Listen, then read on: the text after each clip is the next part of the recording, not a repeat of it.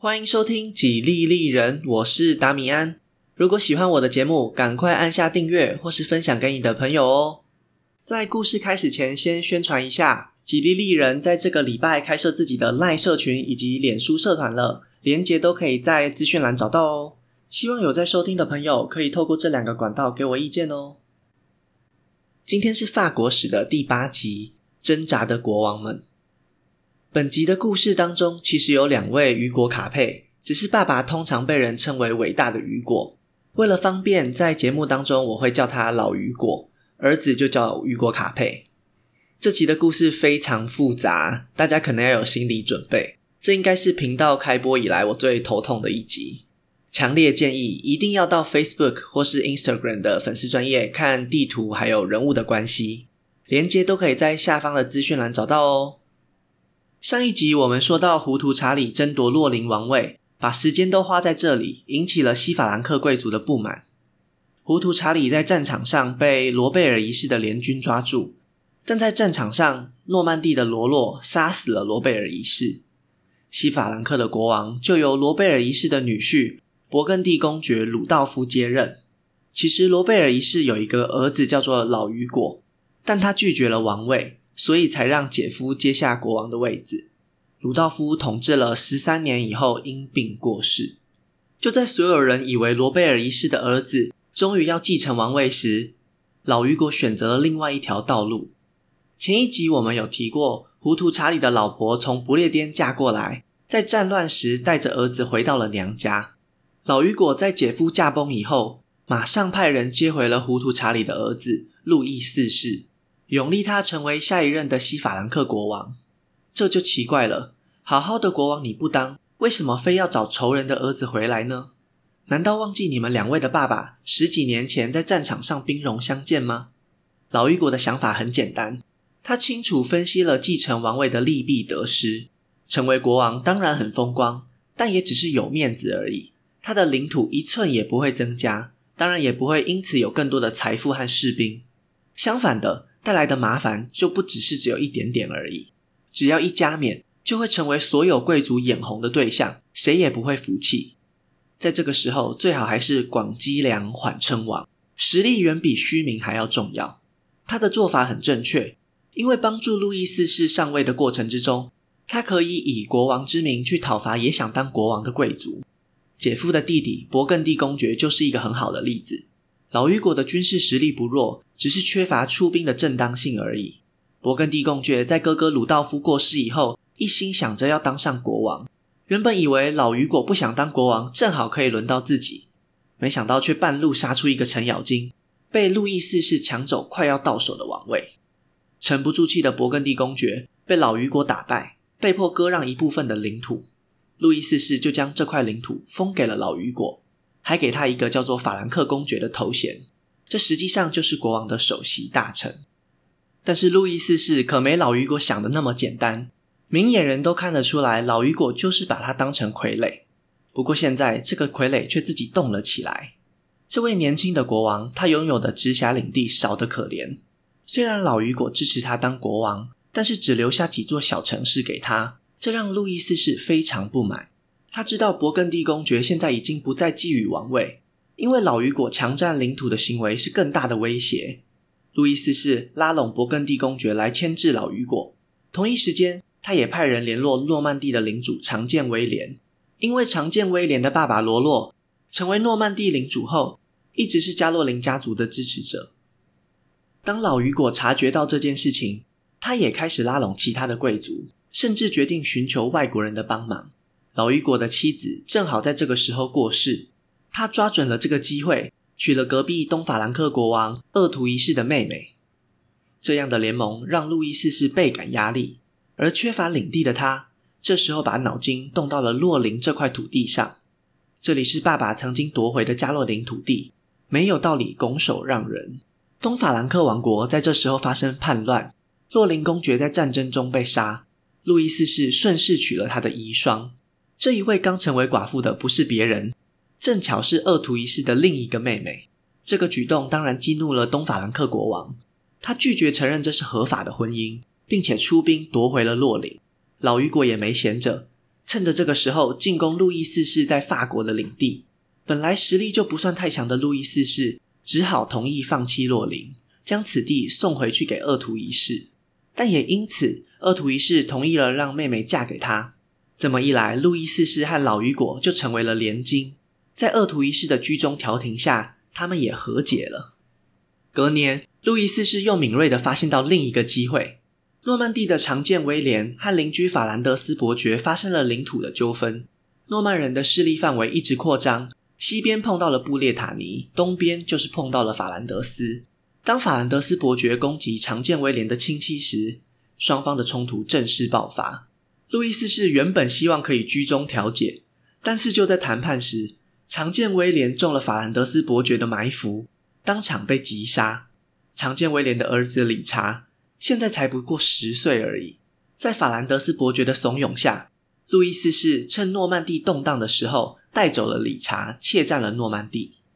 然而，这位国王的命运多舛，诺曼人为了救出少主，发动突袭攻击国王，路易四世因此落入了诺曼人的手中。他们将国王交给老雨果。老雨果原本想借着这个机会扣留国王，让他吃尽苦头，之后就会乖乖的听话。但在鄂图一世的压力下，还是释放了国王。不过这是有条件的，老雨果做了个人情给诺曼人，国王可以回家，但是也要让理查回到诺曼底。这件事情以后，理查决定和老雨果结盟，路易四世的盟友又少了一个。但是路易四世没有停止挣扎，在这个对他不利的局面下。他还是找到了另一个方法。鄂图一世这时候也开始提防老雨果。对这个东法兰克国王来说，老雨果和路易四世都是他的妹夫。他只希望自己可以在背后操纵这一切。如果老雨果完全压制了路易四世，那他自己对西法兰克的影响力也会大幅下降。在获得宗教界的支持后，路易四世选择透过基督教的力量来对抗老雨果。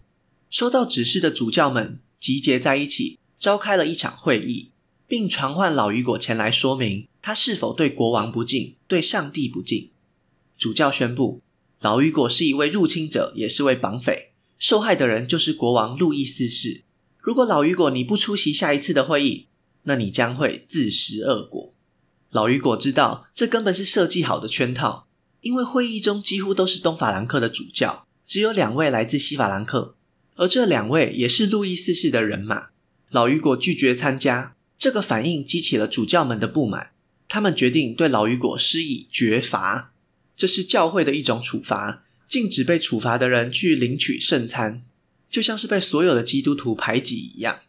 起初，老雨果还想置之不理，但教会这边的态度非常坚定，又再宣布绝罚好几次，扛不住压力的老雨果只好重新宣誓效忠国王。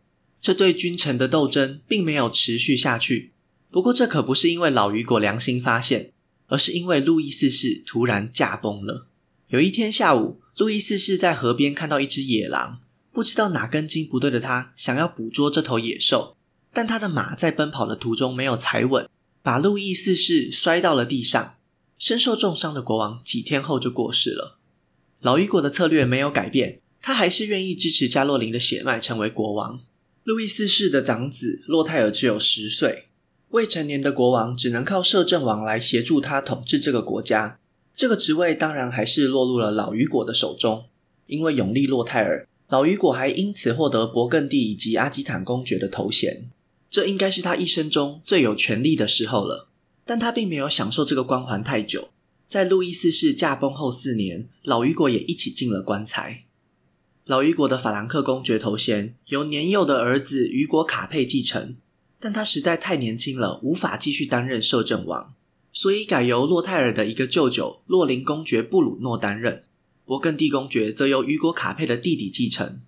仔细观察一下，就会发现西法兰克王国可以说是牢牢地掌握在东法兰克国王厄图一世的手中。摄政王是他的弟弟，国王是他的侄子，法兰克公爵是他的侄子，勃艮第公爵也是他的侄子。厄图一世的影响力无人能比。这些年轻后辈脚步都还没站稳，他就加冕成为神圣罗马帝国的皇帝了。洛泰尔继位后，一心想要扩大自己的领地，曾经想要收回法兰德斯，但是连自己的领主都打不赢，最后像是什么也没发生。不过年轻就是本钱，谁也没有办法逃过衰老的命运。洛林公爵布鲁诺和神圣罗马帝国皇帝鄂图一世过世之后，洛泰尔终于还是等到了机会。洛泰尔颇有乃父之风，也开始肖想洛林这个地方。他们祖孙三代都做了一样的事情，这里就是他们心中的家族圣地。一找到机会就是入侵，已经接近偏执的程度了。这种疯狂不仅没有找回加洛林过去的荣耀，反而一次次的将他们推入了深渊。因为东法兰克王国是不可能让步的。每当西法兰克王国表现出控制洛林的欲望，就必会招来敌视。以十世纪中叶的状况来说，神圣罗马帝国在实力上是远远高于邻居西法兰克的，但是偶尔还是会有意外发生。洛泰尔在西元九百七十八年出兵，成功的突袭了神圣罗马帝国，差一点就把鄂图二世给抓住。在这一年，他几乎控制了整个洛林。在占领雅琛的时候，他还嚣张地宣示主权。宫殿里，查理曼留下来的黄铜老鹰被洛泰尔的手下转成了面向东边。有一句谚语是这样说的：“嚣张没有落魄的久。”隔一年，重整旗鼓的鄂图二世就把洛泰尔赶出了帝国，甚至还攻进了西法兰克王国。这时候，雨果卡佩挺身而出，挡住了神圣罗马帝国的军队。鄂图二世的军队一边撤退。一边放火烧光经过的地区，洛泰尔在这次洛林战争中出尽了洋相，雨果卡佩却相反的吸引了众人的目光。战争持续下去，只会让他累积更高的声望。洛泰尔终于选择了和谈，放弃了洛林。不过，这些协议都是他私下自己决定的，这让雨果卡佩很不高兴。他是国家的首席贵族，也是洛林战争中的英雄。国王没有找他讨论，就擅自做主。未免太瞧不起人了。他开始认真考虑是否还要支持加洛林的国王。不久之后，雨果卡佩执行一项替教堂转移圣物的工作。在前往教堂的路上，传说这时突然圣人显灵，跟雨果卡佩说：“你的家族将会戴上王冠，因为你们罗贝尔家族非常的虔诚，这是你们应得的回报。不管是因为上帝的旨意，还是他个人的私心。”雨果卡佩早已开始积极地寻求同盟，他迎娶了阿基坦公爵的女儿，将自己的妹妹嫁给诺曼第公爵。我们前面提到过的理查，洛泰尔之前和法兰德斯伯爵闹得不愉快，所以法兰德斯伯爵也算是加入了联盟。勃艮第公爵更不用说，他是雨果卡佩的亲弟弟。就这样，除了布列塔尼公爵和南部的一些贵族以外，几乎都成为了雨果卡佩的盟友。他只差临门一脚了。之前洛泰尔和鄂图二世和谈的事情一直让他耿耿于怀，因为他不确定这两人到底谈了些什么，是不是有秘密的协议，会不会对自己不利，这些疑问都困扰着雨果卡佩。现在能够搞清楚这一切的唯一方法，就是和当事人直球对决。但是想也知道，洛泰尔什么也不会说，就算他说了，雨果卡佩也不会相信。不如直接找上二图二世，不管他们之前有什么协议。只要再次确认皇帝和自己是盟友就可以了。雨果卡佩安排了他和鄂图二世在罗马的会面，过程中发生了一个小插曲，在野史中被记录了下来。当他们见面时，皇帝将自己的宝剑遗落在座位上，请雨果卡佩递给他，听起来再正常不过了。就在雨果卡佩要伸出手时，被跟他一起来的奥尔良主教抢先一步，将宝剑物归原主。千万不要误会。这位主教并不是想拍马屁抢功劳，而是在当时其实有个不成文的习俗：要是你奉上武器，意味着你将效忠此人。这就是皇帝想要吃他豆腐。不过皇帝的小心机失败以后，也没有恼羞成怒，仍然友善地和雨果卡佩继续讨论大事。这下子就轮到洛泰尔紧张了。得知他们见面的消息后，洛泰尔越想越不对劲，还是干脆现在就撕破脸。如果等到雨果卡佩回来，那可能一切都太迟了。在皇后的怂恿下，洛泰尔先下手为强，计划在雨果卡佩从意大利返乡的途中逮捕他。不过这个计划失败了，因为没有人发现雨果卡佩早已经乔装成仆人的样子，悄悄地溜回家了。国王不死心，进攻了他的领地，不过还是无功而返。兵戎相见后，虽然两人还是和解了，但那最后一点点的信任也已经荡然无存。洛泰尔让自己的儿子和图鲁兹公爵的女儿结婚，希望在南方有一个盟友可以牵制雨果卡佩。只可惜两人的年纪相差太多，洛泰尔的儿子才十五岁，图鲁兹公爵的女儿已经四十多岁。这段婚姻当然不顺利，两年后他们就分开了。最后的抵抗也宣告失败，已经没有人能够阻止雨果卡佩了。几年过后，二图二世也过世了。洛泰尔编了一个要保护鄂图三世的借口，再次占领洛林。这次的军事行动，雨果卡佩拒绝加入。袖手旁观的他，已经不愿意再为加洛林家族服务。洛泰尔也在同一时间发现了兰斯大主教阿达贝罗和神圣罗马帝国的联盟。对国王来说，这是明目张胆的叛国罪。但是他还没来得及惩罚叛徒，就已经过世了。终于，我们迎来了最后一位加洛林国王——路易五世。雨果卡佩最后还是选择支持加洛林血脉登上王位，或是客观的来说，只能算是不反对。一人之下，万人之上的他，有着绝佳的耐心。尽管他现在完全有实力、有盟友可以扳倒加洛林，他还是选择了等待。相较之下，路易五世就显得十分急躁。他坚持要控告兰斯大主教阿达贝罗叛国罪。这位主教其实是雨果卡佩的好友。但是雨果卡佩也没有立场站出来替他辩护，只能静观其变。不过，一切的问题突然都迎刃而解，因为路易五世驾崩了。他在打猎时意外去世，死前鼻腔及口腔满是鲜血，看起来就像是被人下毒。中世纪什么都缺，就是不缺阴谋论者。这些人坚持国王一定是被谋杀，嫌疑最大的是谁？应该很明显。有些人会批评路易五世根本就像是莫洛温时期的懒王，什么事情也没做。但这个说法可能有点太苛责他了，因为这位短命的路易五世只当了一年的国王。当他摔下马时，没有任何人可以继承他的王位。这一切都是因为爸爸替他安排失败的政治联姻，完全没考虑到媳妇的年纪，当然不可能有任何的后代。就这样，加洛林家族只剩下一位早已被剥夺继承权的夏洛林公爵查理。这位行为不检点的王位竞争者，竟然在一位主教过世后，马上就和他的遗孀有染，更别提他过去曾经背叛过洛泰尔，也背叛过恶徒家族。过去的不良记录让他没有得到其他贵族的支持。终于，这一切纷争还是要由那个男人终结。雨果卡佩马上宣布阿达贝罗无罪释放。阿达贝罗也马上开始为雨果卡佩做政治宣传，因为竞争对手一直以加洛林后代的身份当做统治的正当性。阿达贝罗直截了当的跟大家说：“加冕杰出的法兰克公爵吧，要成为国王不是靠血统，而是靠他高贵的灵魂。我相信雨果卡佩是最适合的人选。”西元九百八十七年，雨果卡佩被选举成为西法兰克的国王。但加冕典礼的现场竟然看不到任何一位法国南方的贵族或是主教出席。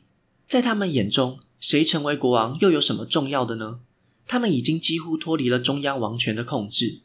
就在这样的情况下，雨果卡佩开始了他的统治。他建立的这个王朝以他命名，就叫做卡佩王朝。尽管要几百年以后才有国王称呼自己为法兰西国王，但一般我们认为的法国法兰西。就是从这个时候开始，当他终于戴上王冠时，已经四十九岁。虽然阿达贝罗将他捧上了天，但在贵族们的眼中，还是没有加洛林那么高贵。不过，这也可能是他得到支持的其中一个原因。神圣罗马帝国这边已经受够了加洛林家族，他们想方设法让一个不是加洛林的后代当上国王，这样才能在地位上名正言顺地以查理曼的接班人自居。阿达贝罗也确实和神圣罗马帝国这边关系很好，这一切都是各方势力掺杂其中得到的结果。如果和他的后代相比，雨果卡佩的领地确实比大家想象中一个国王该有的势力范围小很多，但是和前面提过的加洛林国王相比，还是比上不足，比下有余。这时候的封建制度已经相当兴盛，在雨果卡佩登基后，还把他已经够小的领地分封下去，换取支持，因为在当时。这么做的重要性可能大于自己掌管这些土地。国王在宗教事务上扮演重要的角色，除了是教会的保护者，也可以视为所有贵族的精神领导。这赋予了他们神圣的独特性，不是军队人数或是财富领土可以相提并论的。雨果卡佩，他知道自己在这个国家的权力实在太小，除了直辖领地，他的命令可以说是没有任何强制力。封建贵族们也丝毫不掩饰，只维持封建义务，其他领地的事务都不会让国王插手。眼前的这种情况，让雨果卡佩很早就认清现实，他要为他的家族留下点什么，即使是在这种妥协的情况底下，巩固家族的王位继承就是他首要的目标，因为他很清楚自己之所以被选为国王。除了鄂图家族的暗中支持外，也不过只是势力平衡的结果而已。他可以被选为国王，那其他的公爵、伯爵又为什么不能取代他们卡佩家族呢？